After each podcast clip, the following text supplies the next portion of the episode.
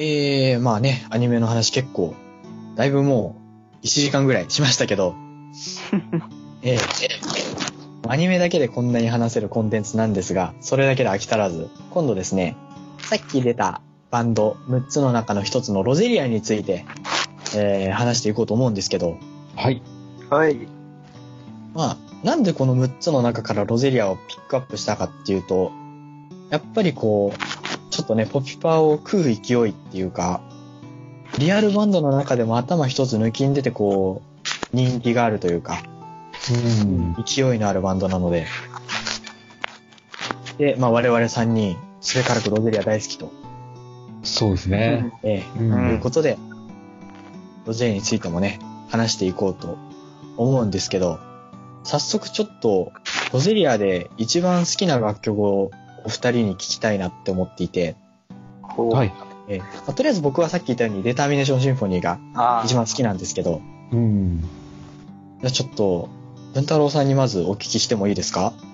あ。いいですよ。また、あの、自分がベースやってる目線からなんですけど、はい。やっぱり一番ベースが輝い輝いてる曲。ベースかっけーって聞いた瞬間思ったのは、あの、R って曲ですね。はいはいはい。いいいですね。はいはいはい。かっこいい。やもう出だしからかっこいいですよね。ベースソロ。うん。あれかっこいいね、初めて。こいいあれ確かバンドリのゲームの方が先に出たのか、確か。かなんかで聞いたときに、うんはいやべえ、いきなりベースソロやん。その、あガルパのゲームってあれじゃないですか、最高難易度のエキスパートとか行くともう、曲聴いてる暇ないじゃないですか。うん。あ、うそうですね。そうですね。ついていけないんで、初めてイージーでやりましたね。あ、曲を聴くために。ああ、なるほど。うんために。確かあの、ユッキーが、あの、ロゼリアに加入した時点の曲ですよね。はい、そんぐらいの時の曲でしたね。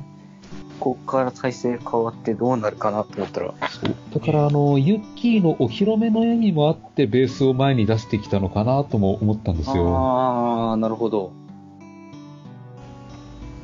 ベース変わったからベースは盛り上げていこうと。うん。そうですね。あれは本当に、ロゼリアが好きで、ベースもやってる人は絶対あのフレーズ練習してますね。やってると思いますね。断言していいですね。うんだって文太郎さんも練習したでしょ？多分、で、僕もやってるので、何絶対やってますね。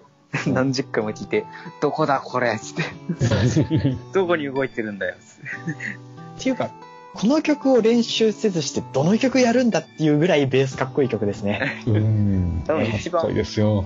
うん。うんうん。これ以外にもベースかっこいい曲あるんですけど、一番輝いてますね。そうですね。こいいとにかく。いいですね。俺もライブで聞きたい。あ、そうですね。ああ、そうですね。てるとこすげえみたい。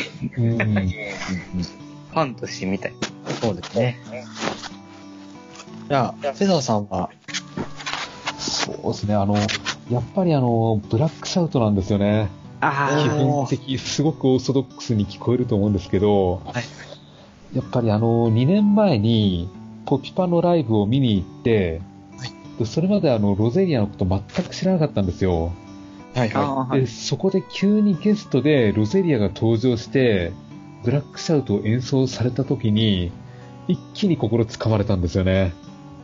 い。おああ、わかります。初めて聞いたなんだこれは。はって思って、やっぱり、ロなんだろう、ポピパのライブ来てると、それなりにあの、女の子バンドの華やかさみたいなものをずっと曲聴いてたんですけど、はい。そこで急にあの、ブラックシャウトのかっこよさを聞いて、本当にあの、ライブビューイング会場もみんな総立ちだったんですよね。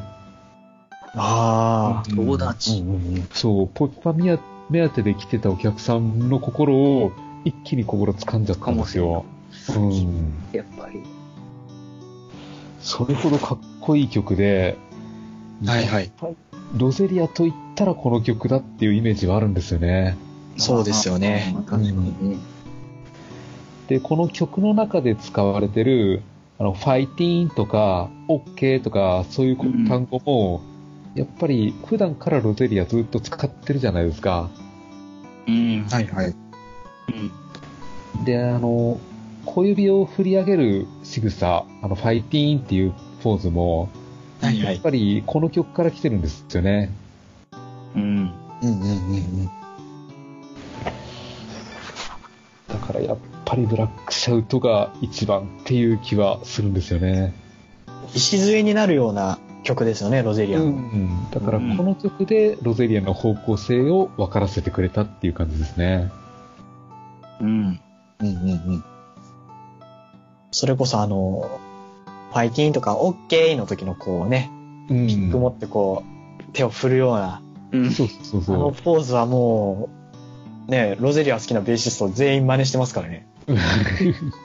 あれも練習しましたよね、文太郎さん。弾きながら、なんかできねえかな、俺も。つって たまに頑張って試行錯誤しますね。うんうん。うん、手上げるのが精一杯です。で、桜川さんも言ってたんですけど、はいロゼリアの曲を練習したいんだったら、ブラックシャウトあたりから入るのがやっぱ一番いいって言ってたんで、うん。やっぱり基本の曲だとは思うんですよね。うんベース聴いててもやっぱり、シャウトが一番やりやすいかなって、そうですね思いますね。あのー基本のあの、デデデデデデデデデデデっていうところをずっとやってれば、ぽくはなるので、う。うんん。それとあと、ちょっと最初のスラップと、ああ、そうですね。うん、あサビができればもう、そうそう。基本のところが簡単なので、そこから派生するように練習すればいいと思いますし、うん。うん。最終的には R に来ればいいんだよ。そうですね。こう、ベースをやる人たちの間では、R は一個大きい指標というか、うん。もう、パッショネートアンセムなんて曲もありますけど、R は R で、ベーシストたちのちょっと一個アンセムみたいな、ああ、なるほど。うん。かくいう僕もロゼリアからベース始めたので、あ、ええそうなんですか。はい。へえ。なんか楽器は元からやりたかったんですよ。なんかモテそうだし。うんうん。そうですよね。ええで、あ、こんなんあるんだと思って、楽器、ベース始めましたね。うん。うんベース行ったのすごいな。まあ、そうですよね。ね。ギターとベースの二択でベース選ぶ人って、まあ、ちょっと歪んでる気はするんですよね、どこか。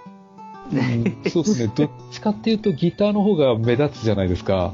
そうなんですよね。うんベースは全然目立たない。うん目立たないっていうのは失礼だけどね。だから、ケーキで言ったら、ギターってクリームなんですけど、ベースってスポンジとかなんですよね。うん。そうそうそうそう。そうそうそう。よくその二択でベース選んだなって今思うとね、思うんですけど、それでも R みたいなかっこいい曲にも巡り会えたし、うん。うん。本当に、この楽器を練習する上で、ロゼリア、そのライブが YouTube とかで一部見れるじゃないですか。うん。こうしてうん。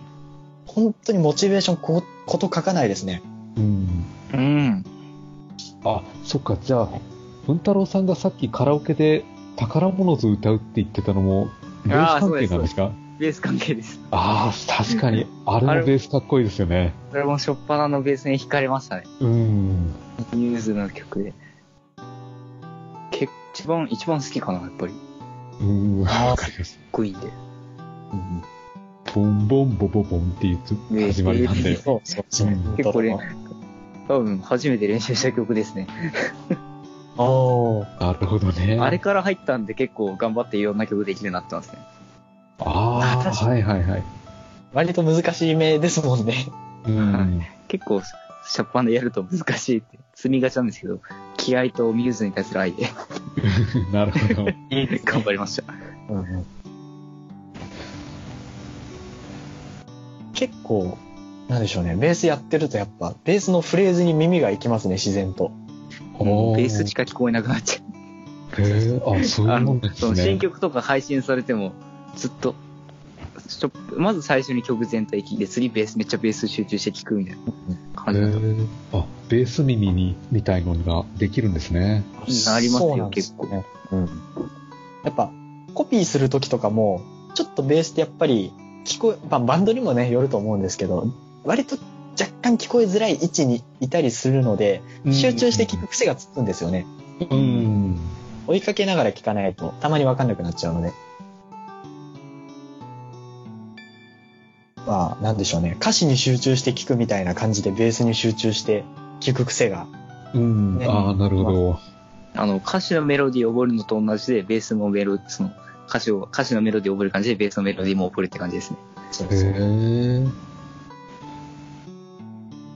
逆にね、ベースばっかり、例えば本当に R とかって、もう、曲としてもベースを全体に押し出してるし、我々もちょっとベースの方に聴きたがるから、ベースばっかり集中しちゃうんですけど、たまにふっと力抜いて全体を俯瞰して聴いてみると、新しい発見があったりとかして面白いんですよね。うん。ベースだけ聴かないで、ドラムも聴いたりしてああ、こう、こう叩いた時はこのフレーズかとか。そうそう。ん R なんてキーボード実はめちゃくちゃかっこいいですからね。そうそう。ああ、はいはい。じゃあちょっと細かい話題も出たので、ロゼリアでちょっとマニアックな、まあ細かすぎて伝わらないまでは言いませんけど、ちょっとマニアックめな好きなところも聞いてみたいんですけど、はいなるほど。はいはい。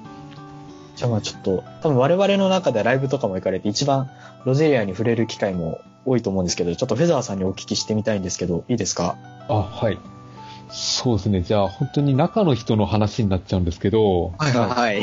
あの、新しく入った志崎香音さん、うんあの、はいはい。最初どういう人なのかなって全然わからなかったんですよ。あの、他の4人のキャラがすごく濃いんで、もしかして埋もれちゃうんじゃないかなって心配してたんですけど、はいはい。最近になってだんだんキャラができてきて、なんかまず笑い上手っていうのが分かった、分かってきたんですよね。はいはい。なんかあ他の4人が何言ってもすごく笑ってくれるみたいなんですよね。うんなんかずっと笑いっぱなしみたいで、ほほほほほほってずっと笑ってるみたいなんですよ。で、ああ、なんかこの子いい子なんだなと思って、で、あと、とにかく空党みたいなんですよ。ーへえ。なんかかなり一緒に食事行くと、タバスコかけたりしてるみたいで、えすごくなんかもしかして面白い子なのかなっていう気がして。だからもうちょっと前に出てきてもいいんじゃないかって思うんですよね。あうん。ー。うん多分あの、中の、なんだろう、演じてるリンリンと結構キャラ被ってるようなところがあって、そんなにロゼリアの前面に出てこようとはしないとは思うんですけど、ああ。もしかしてもっと面白いところあるんじゃないかって思うんですよね。はいはいはいはい。うん。なんでしょう、こう、今までの経歴があんまり我々わからない分、ダークホース的なところありますし、うん。うん。これからが結構楽しみ。そうなんですよね。うん。実際、あの、志崎香音さんにベースが変わってから、まだ一回もライブは見に行ってないんで、はいはい。実家に見てみたいなとは思うんですよね。うん。うん。なんか、音、声優の経験はあんまりっていう話でしたけど、音大かなんか出た方で、キーボードはすごく上手っていう。うん、みたいですね。ね。上手なんだろうな。うん。なかなかこう、まあ、なんでしょうね。あんまりいいこと、ひょっとするといいことじゃないのかもしれないですけど、ロゼリアってやっぱりメンバーの入れ替えが結構多いので、うん。その度にまた新しいタイプの曲っていうか、ちょっとずつ音楽性が変わっていくっていうのは、まあああ。良し悪しなんでしょうけど、結構ポジティブな面ではあるんじゃないかなっては思いますね。うん、そうですね。あと面白いなと思ったのが、ユッキーが、とにかく食べるのが早いみたいで、はいはい。何でもかんでも飲んでるってみんなに言われてるんですよね。へえ。飲んでんだ。うん。だから、あの、ロゼリアの、えっと、ラジオで、ユッキーがゲストに来た時も、いろんな食材をメンバーが挙げてって、これは飲み物ですか？これは飲み物ですか？って全部聞いてくんですよ。で、ユッキーが一個一個考えて、うーん、これは飲み物ですねとか、これは飲み物じゃないですねとか答えてたんで、それが面白かったですね。なんかカレーは飲み物みたいな。そうそうそう、そういう感じで。えー結構、中の人を追ってなかったので、面白いですね、それ。うん。中の人の情報で言うと、最近、ユッキーとメグチが YouTuber になりましたよ。ああ。マイクラやってますよ、あの二人。やってんだ。びっくりしました。たまたまおすすめ欄で出てきて見たら、結構、バンドリの声優さんっていうか、ブシロード関係の声優さんがそうなのかもですけど、結構 YouTube でいろいろやられてますよね。う。うんうん。そうですね。なんか、相葉愛菜さんがお化け屋敷行く動画がすごい好きなんですよね。ああ、はい。あ、それ見てないな。あれですねなん。か、響きかなんかのでしたよね。YouTube チャンネルです。ええ、相葉さんってお化け屋敷怖がるんですか？えめちゃくちゃ怖がってましたねめっち。ゃ怖がってますよ。あ、怖がるんだ。えなんか相葉さんって怖いものがない人なのかと思ってたら。確かに怖いものなさそうな感じはちょっとしますけど、うん。相葉さんもすごい、なんでしょうね。いい、まあ、いいキャラクターしてるっていう言い方はちょっと適当じゃないかもしれませんけど、その、ステージの上の港幸奈役相葉愛菜の時のすごいキリッとしたかっこよさと、あの、相葉さんが喋ってる時のその、気の抜けた感じのギャップがすごい好きで、うん。それこそあの、私とフェザーさんがバンドリの話するとたびたび出るんですけど、ロゼリアの格付けチェックの時とかね、本当なんでしょうあ。うん。私あの、相葉さんが喋ってる時、ステージの上の相葉さんは結構ライブのね、映像とかで見たんですけど、YouTube の。相葉さん本人を意識してみ見ることってあれが初めてだったので、めちゃくちゃびっくりしましたね。うん。うん。あの格付けチェックは確かにクイズの問題もすごく難しかったとは思うんですけどね。はいはい。それにしてもって話ですよね。そうなんですよね。なんだろう、あの、間違えた時の往生際の悪さがいいんですよね。なんか、B 出してたつもりだったけど、A だったから今のなしでみたいな。そうそうそう。あの、サイリウムの色から、どのバンドのライブか当てるみたいなうん。問題の時に、ボーカルで一番わかりそうなものなのに、バンドで一人だけ間違えてたっていうのが好きですね。そうですね。どこを見て歌ってるのかしらとか言われてて、面白かったです。結構中の人のネタもこと書かないですけど、文太郎さんも何かありますか？マニアックな。やっぱり、そのロゼリアって結構ガチっていうか、音楽に対してすごい真面目じゃないですか。はいはい。うん。真面目なんですけど、あの、完全にこれあの、ガルパピコの方に行っちゃうんですけど、はいはい。キャラクターのギャップがすごかったですね。ああ。もう、ゆきなさんの猫に対するデレデレ会とかで一すごかった。ああ。はいはいはいはい。そうですね。猫と会って、脳内は花火が出てると。ガチャ演出もしたような、ありましたね。にゃーっつって星音演出になってるやつ。あとですね、さよさんのポテト欲が、ってやつ面白かったですね。はいはいはいはい。ギャップすげえなって。うん。一応、ガルパピコはその、アイマスでいうとこのシンデレラガールズ劇場みたいな感じの、ミニアニメのギャグ枠なんですよね。そうですね。だからこう、いつもキリッとしてるイメージのメンバーってやっぱそういう作品特性上、特にコミカルな部分を押し出されると思うんで、うん。あ、あれは確かに新しい一面が見れて面白かったですね。はいうん確かに。な感じです。ああ、いいですね。ですね。私はあの、結構、まあ、YouTube にね、バンドリ公式結構ライブ上げてるんですけど、作業しながらとかよく見るんですよ。うんあで、あのですね、まあ、さっきの例えば OK っつって、ね、ベースの方が手振る素振りとか、あとあの、なんだったかな、ブラックシャウトの、えっ、と、2コーラス目のサビだったかで、うん。えっ、と、多分、ゴーインかミシンのとこだと思うんですけど、ギターの工藤春さんがこう、ギターを一回、チャッと大きい振りで弾いてから、一回ちょっと下向いてから、前を見直すみたいな仕草があるんですけど、あそこがね、めちゃくちゃかっこよくて好きなんですよね。あ。うん。沈み込むように弾いてから、切って前を見直すみたいな素振りが。で、口元でミッシングってつぶやいてるのが、めちゃくちゃかっこいいじゃんって思いながら、ああ、確かあ本当に衣装もかっこいいし、曲もかっこいいし、パフォーマンスもかっこいいので、ライブ映像はぜひ見ていただきたい。あとあの、ドラムのメグさんがすごい楽しそうに叩かれてるので、に。うん、そうなんですよねめ。ちゃくちゃニコニコして叩いてるんですよね。うん。すごいいいなって思って、楽楽しそうだな。しそうなんですよね。うん。あ。うん。あとあの、デターミネーションシーンの落ちサビ、落ちサビ前っていうか、なんでしょうね。しなやかにって言った後、ギターのあの、作用つなぐとこあるじゃないですか。すごい、はいはいはい。ふわふわした説明になっちゃいましたけど、あそこも結構好きですね。う。うんん。あの、昔上がってた、あれ、何でしょう今上がってる動画のライブと、以前上がってた動画のライブ別なんですよね。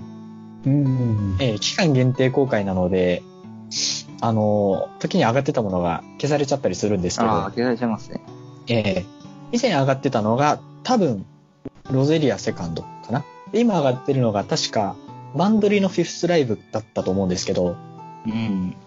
あそこの声の出し方とかも微妙に違くて面白いんですよね。あー細かい。細かい。作業をしながら見てたので、そこだけすごい焼き付いてるんですよね。え。結構ライブシーンとかもかなり見応えありますよね。あれタダで見れていいのかっていう。うん。うん神運営やですね。本当ですすよごいですよね。うん。あ、YouTube の、まあ、サイトの使用上しょうがないのかもしれないんですけど、あんまりね、細かい音、例えばベースの音がちょっと聞きづらいみたいなのはもちろんあるんですけど、あれはもうロゼリアのかっこよさを知るには十分すぎるメディアだと思うんで、ぜひ皆さんにも聞いていただきたいところでありますよね。うん。ライブ映像を公式様が出すってなかなかないですよね。そうですよね。ね。うん。ダイジェストとかはね、結構ありますけど、ああの、運営が太っ腹だなって思った話があって、あ。はい。あの、ラスの、この前の日本武道館のライブあったじゃないですか。ああ、はいあの。時のステージ周りの360度で、お客さんの撮影も SNS 投稿も OK にしたんですよ。成立したやつですよね。うん。あれはだからもう、とにかく、著作権とかよりも、ラスの凄さを拡散してほしいっていうことで、運営がやってたんですよね。あれはなんか、すごいなって思って。確かに。ツイッターにばらまかれたら、絶対一人一回見るやつ。うん。そうね。なんか、そのやり方もなんか、ちょっとチュチュっぽいですよね。ですね。ライブって撮影禁止なんですよね。うん。斬新だなって。なんか、あれ、大悟が自撮り上げててびっくりしましたね、会場内で。ああ、そうなんですか。何やってんだこの人と思って見てたんですけど。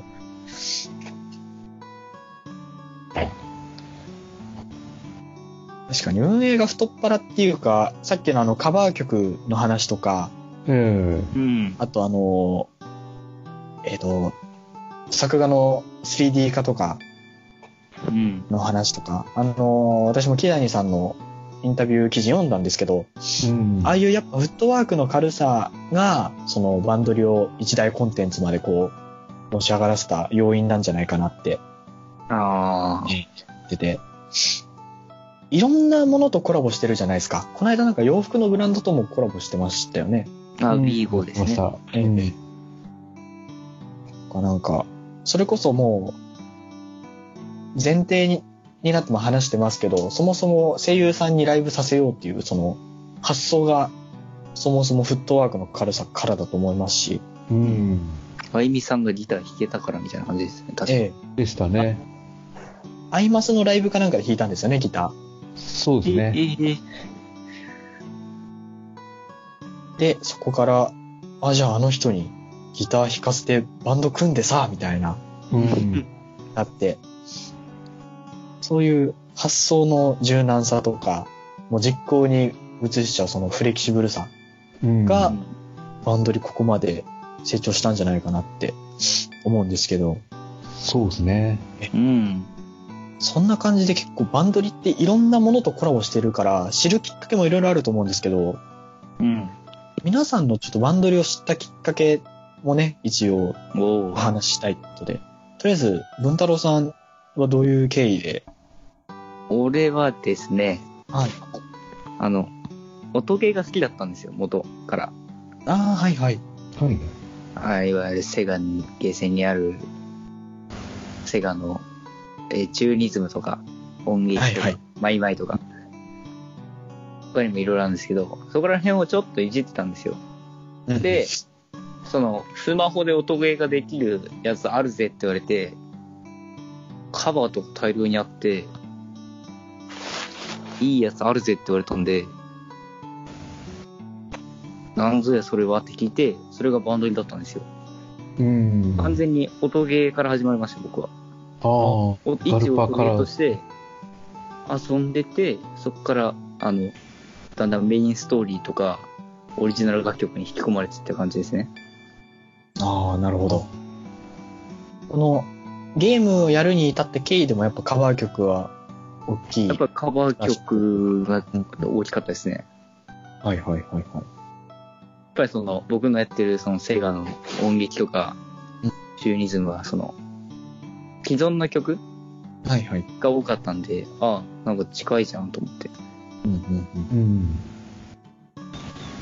それでやりましたね。カバー曲も範囲がいろいろなんですよね。すごいですよね。ボカロやったり、普通なアーティストさんロックや、ロックやったり、アニソンやったり、そのコラボしたアニソン。それこそペルソナの曲とかカバーしてたりして、ああーすげえ、ペルソナコラボ来たぜ、おいっつって。びっくりしました。ねなんか、それこそ、ボーカロイド楽曲だったり、鉄ゲスかみたいな、いわゆる音ゲーの中でも定番みたいな曲はもちろんカバーしてるし、で、あの、天体観測とかね、新宝島みたいな、うん。そ、そっち方面までカバーするんだって思ってびっくりしましたね。うん。うん。お、これ来るんだって曲結構ありましたね。そうそう。レザーさんはいかがです？えっ、と、確かですね、あの、NHK のはい、ナオミの部屋かなんかに、はいはい。大橋彩香さんがゲストで出てきたんですよ。はい。ああ、はい。で、そこで、ドラムを思いっきり叩いてるのを見せてくれて、そこで、あの、バンドリっていうのを知ったんですよね。はそれまであの、大橋さんは、アイマス声優さんだとしか、そういうイメージでしかなかったんですけど、はいはいはい。あ。うん。これだけすごいドラム叩けるんだっていうのを知って、じゃあ、そんなことをやるバンドリって何なんだろうっていうのを気になったんですよね。はいはい。で、その後アニメの一期が始まったんで、アニメ見てみたら、やっぱりなんか、ちょっと気になったっていうところですね。あなるほど。確かに大橋さんにあんまりドラムのイメージなかったですもんね。う。んん。歌が上手くて、演技も上手くてはあったんですけど、そこにドラムも上手いっていうのが、バンドになかったら知らなかったですね。うん、そうなんですよね。で、アニメみ一期見始めたんですけど、はいアニメはちょっとやっぱりピンとこなかったんですけど、うん。アニメやってる最中に、コピパのサードライブがあったんですよね。はいはああ、そうで、それを見に行ったら、なんか、うわ、すげえって思ったんですよ。い。うんうん。だからやっぱりバンドリのメインは、やっぱりライブですね。ああ、そうですよまあね。そうですね、やっぱり。入り口はやっぱりいろいろあるんですけど、うんやっぱり皆さん、ライブに、ライブを見てほしいっていうところありますね。うん行き着くところはやっぱそこというか。うん。やっぱりやっぱりあのき、たいって。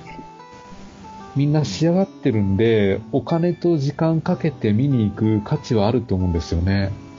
うん。うん演奏もうまいですし、やっぱり見てて楽しそうですしね。うん。うんなるほど。そうですね。うん。私はですね、結構、はい。いろんなメディアで展開されてるっていう話を最初冒頭でしたんですけど、はい。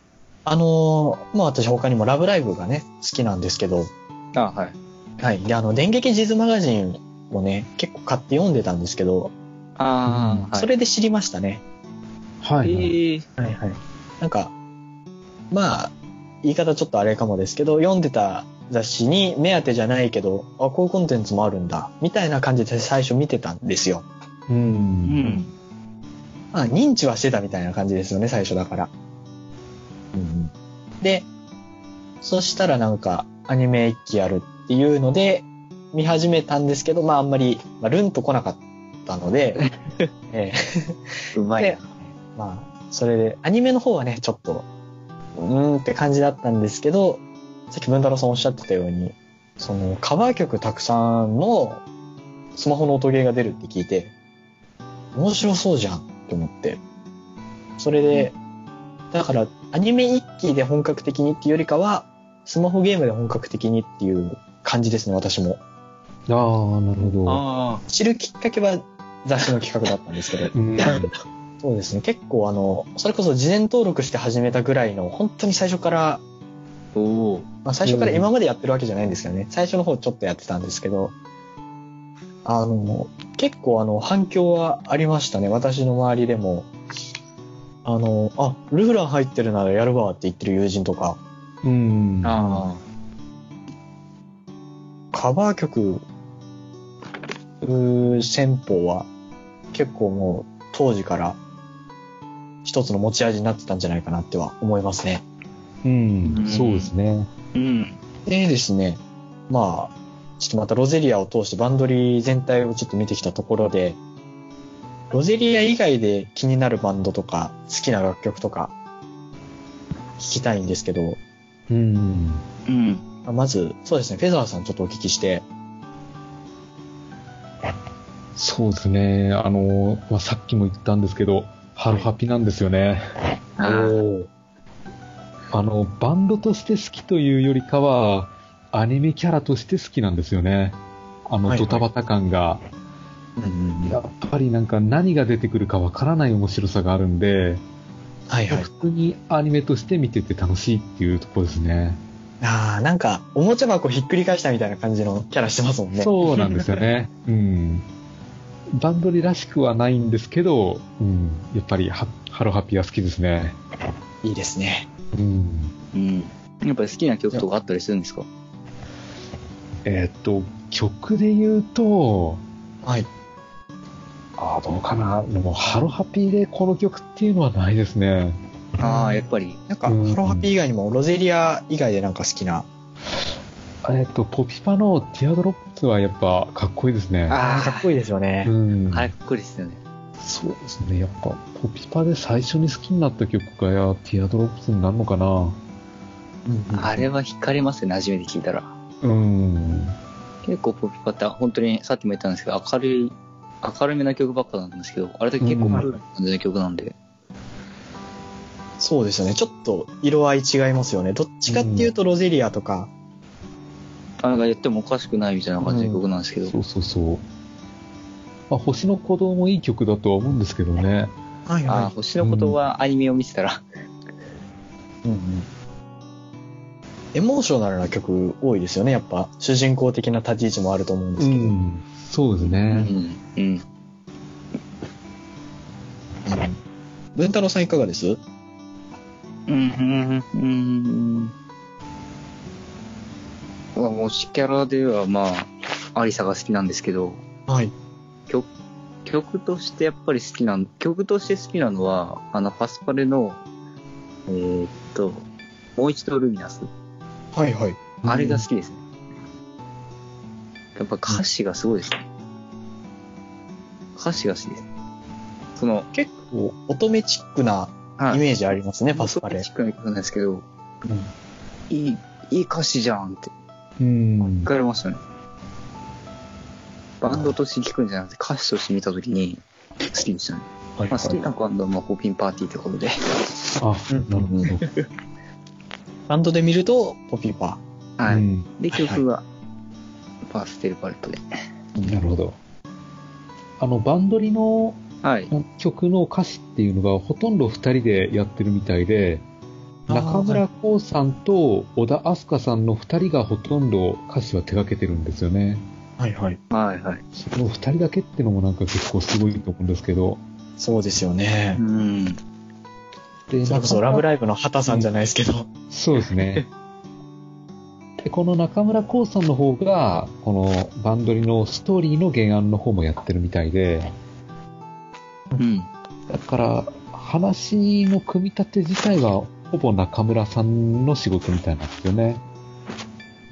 やっぱこう、話の根幹を作ってる方だけにこう、やっぱ作詞もグッとくるものがあるっていうか、説得力があるっていうか、うん、うんう。ん。本当に霞になった気持ちで作詞してるみたいで。うんうんうんうん。いいですね。その辺のこだわりっていうか一貫性があるのもコンテンツとして推しがいがあるっていうか。うん、うん。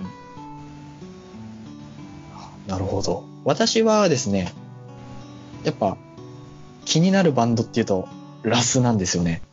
うん。おー。ええもうほとんど結構いろんなとこでラス見る機会はあったんですよ。テレビで CM とかもやってますし、うん。YouTube なんかでもね、CM 見る機会ありますし、なんならこの秋葉原の、その、まあ、オタクショップとかね、行くと結構店頭とかでも流れてたりするので、ほいろんなところで触れるきっかけあったんですけど、アニメ見るまでついぞ、その、ライブシーンとか見ることなく、曲もサビしか知らないみたいな状態で。で、蓋を開けてみると、プロ意識高いし、でもなんかこう、ロゼリアみたいな感じで、全員がこう、ピュッてまとまってるっていう感じじゃなくて、それぞれの個性が、尖ってる感じっていうか、うん。本当にキャラクターも、もいいキャラしてるし、うんで曲はかっこいいしで、う。うんん。結構、もうなんでしょう、アニメ見てお気に入りのバンドになったし、これからいろんなことをちょっと、これからまあなんでしょう、これからの進展に期待というか、うん。なんですけど、まあ楽曲も、そうですね、ラスも好きなんですけど、アフターグローの楽曲も結構好きですね。あああのーなんでしょう。さっき文太郎さんが紹介してくださったように、幼馴染同士で組んだバンドなんですよね。ー。うん。ー。うん。だからこう、友情とか絆を歌った歌が多くて、そこが結構、まあ、ね、アフターグローのこのギターの子がエモいねなんてよく言うんですけど、本当にエモーショナルな感じで。うん、で、あの、サウンドが重すぎないんですよね。あうんなんだろうそうです軽いね。、パキッとした感じのサウンドで、すごく聴いてて耳が疲れないので、割と通学中とかにヨロとか聴いてますね。ほう。あ。あ一番こう、なんでしょうね、学生のバンドっぽいなっていううん。感じはありますね。確かに。うん、実際にありそうなんですよね。アフターグローって。ね。あ。うん。あの、アニメでこう結構地元に根付いた感じもいいんですよね。なんか、バンドリーに出てくるバンドって、プロ意識めちゃくちゃ高かったりとか、片やこう、財力めめちゃくちゃだったりとか、うんう。ん。アイドルグループの派生だったりとか、結構うん異世界の人たちなのかなって感じなんですけど、割と地に足ついた設定をしているというか、うん。すごくリアリティのあるバンドなので、ああ、確かに。そうですこのね。辺もお気に入りポイントですね。うん。はい。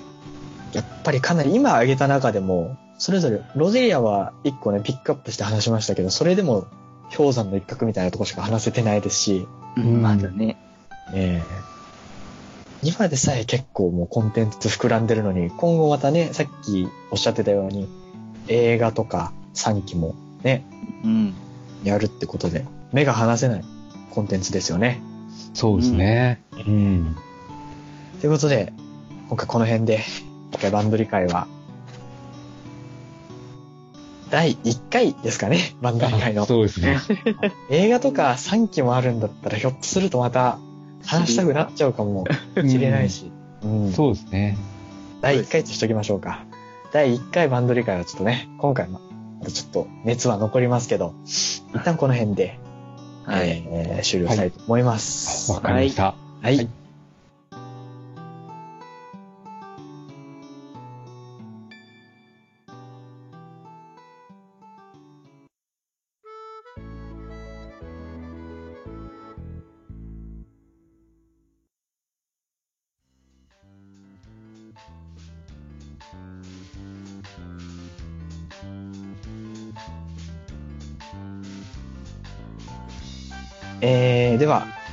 ングです。はい。はい。えー、気分堂ではですね、えー、ツイッターの番組タグ、ハッシュタグ気分堂、えー、気分がカタカナで動が任天堂の堂ですね。もしくは、えー、番組のメールアドレス、気分ラジオアットマーク Gmail.com、えー、スペルが kibunradio アットマーク Gmail.com にて、えー、お便りですとか、ご感想ですとか、今回特にね、こう、根のこもった話になったので、ぜひぜひいただけるとありがたいんですが、お待ちしております。いやー、本当重ね重ねになりますけど、ペソさん今回は来ていただいてありがとうございました。あありがとうございまあいえしこちらこそ呼んでいただいてありがとうございましたいえ。いえやったあ、いえいえ。ぱりこう、フェザーさんがバンドリの話をされてる回って、ポッドキャストって、僕が知らないだけかもしれないですけど、多分アニメカフェで一回取り上げたぐらいだと思うんですよ。そうですね、他では話してないですね。ですよね。ですので多分フェザーさんがバンドリを語る場が、多分フェザーさん自身多分語りたいっていう気持ちももちろんあると思うし、フェザーさんがバンドリの話をしてるのを聞きたいっていう人もいっぱいいると思うので、あどうですかね、それは。わかんない現に我々もそうですよね。あ。うん。うん。ですから、そういう、フェザーさんにとってもそういう場になれたのかなっていう、ちょっとね、自信過剰かもですけど、け どちょっと思いで、ええ、そうなってると嬉しいなっていうのもありますし、ああ、ええ、うん。で、じゃあ、文太郎さんちょっと今回かなり緊張したと思うんですけど、どうでしたか？いや、楽しかったですよ。あ憧れの人と話すって、本当に楽しいやいや、そんなそんな。いや、もう本当、天の上の人ですよ、本当に。そうですよねそんなことないですよ。ドキャスト界の、なんだろう、一個また、ち違う立ち位置の人のイメージなんですよ。我々からするとフェザーさんって。いや、もう、ポッドキャスト界の隠れキャラみたいなもんなんで。確かにシークレット感というか、その辺の SSR 感ありますね。ああ。なかなか、そうですね、私も結構普段ね、お話ししてる方とはいえ、えっと、また今回お呼びしてお話しするっていうので、またいつもと違った緊張しましたけど、まあ、かなり盛り上がりましたし、私自身楽しく話せたので、OK かなと思っております。ああ、そう言ってもらえるとありがたいです。大成功ですね、文太郎さん。大成功でしたね。ね。ああ、よかったです。あとは編集するだけですね。はい。はい。ということで、2時間弱あるので、編集もね、がっつりうん、あのーまたね、ロゼリアのライブ見ながら、えーやろうと思います。そうですね。ということであ、の、これ聞いてるリスナーさんも、多分バンドリ知らない方大勢いると思うんですけど、とりあえずあの、YouTube に公式のバンドリチャンネルっていうのがありまして、そこであの、ライブ映像いっぱい流れてますんで、まずそこから入ってもらいたいっていうのはありますね。そうですね。うん。とりあえずってなんですね。うんうんうん。なさっきもフェザーさんおっしゃってましたけど、バンドリ入って最後行き着くのって大体の人ライブだと思うんで、うん。それだけこう、バンドリっていうコンテンツの中核になってるぐらいの大きい魅力だから、ぜひ触れていただきたいですね。そうですね。はい。えー、ということで、今回、だいぶね、熱のこもった回になったと思います。お送りしましたのは、えー、私、皆沢表情筋と、文太郎と、フェザーでした。ありがとうございました。ありがとうございました。ありがとうございました。っ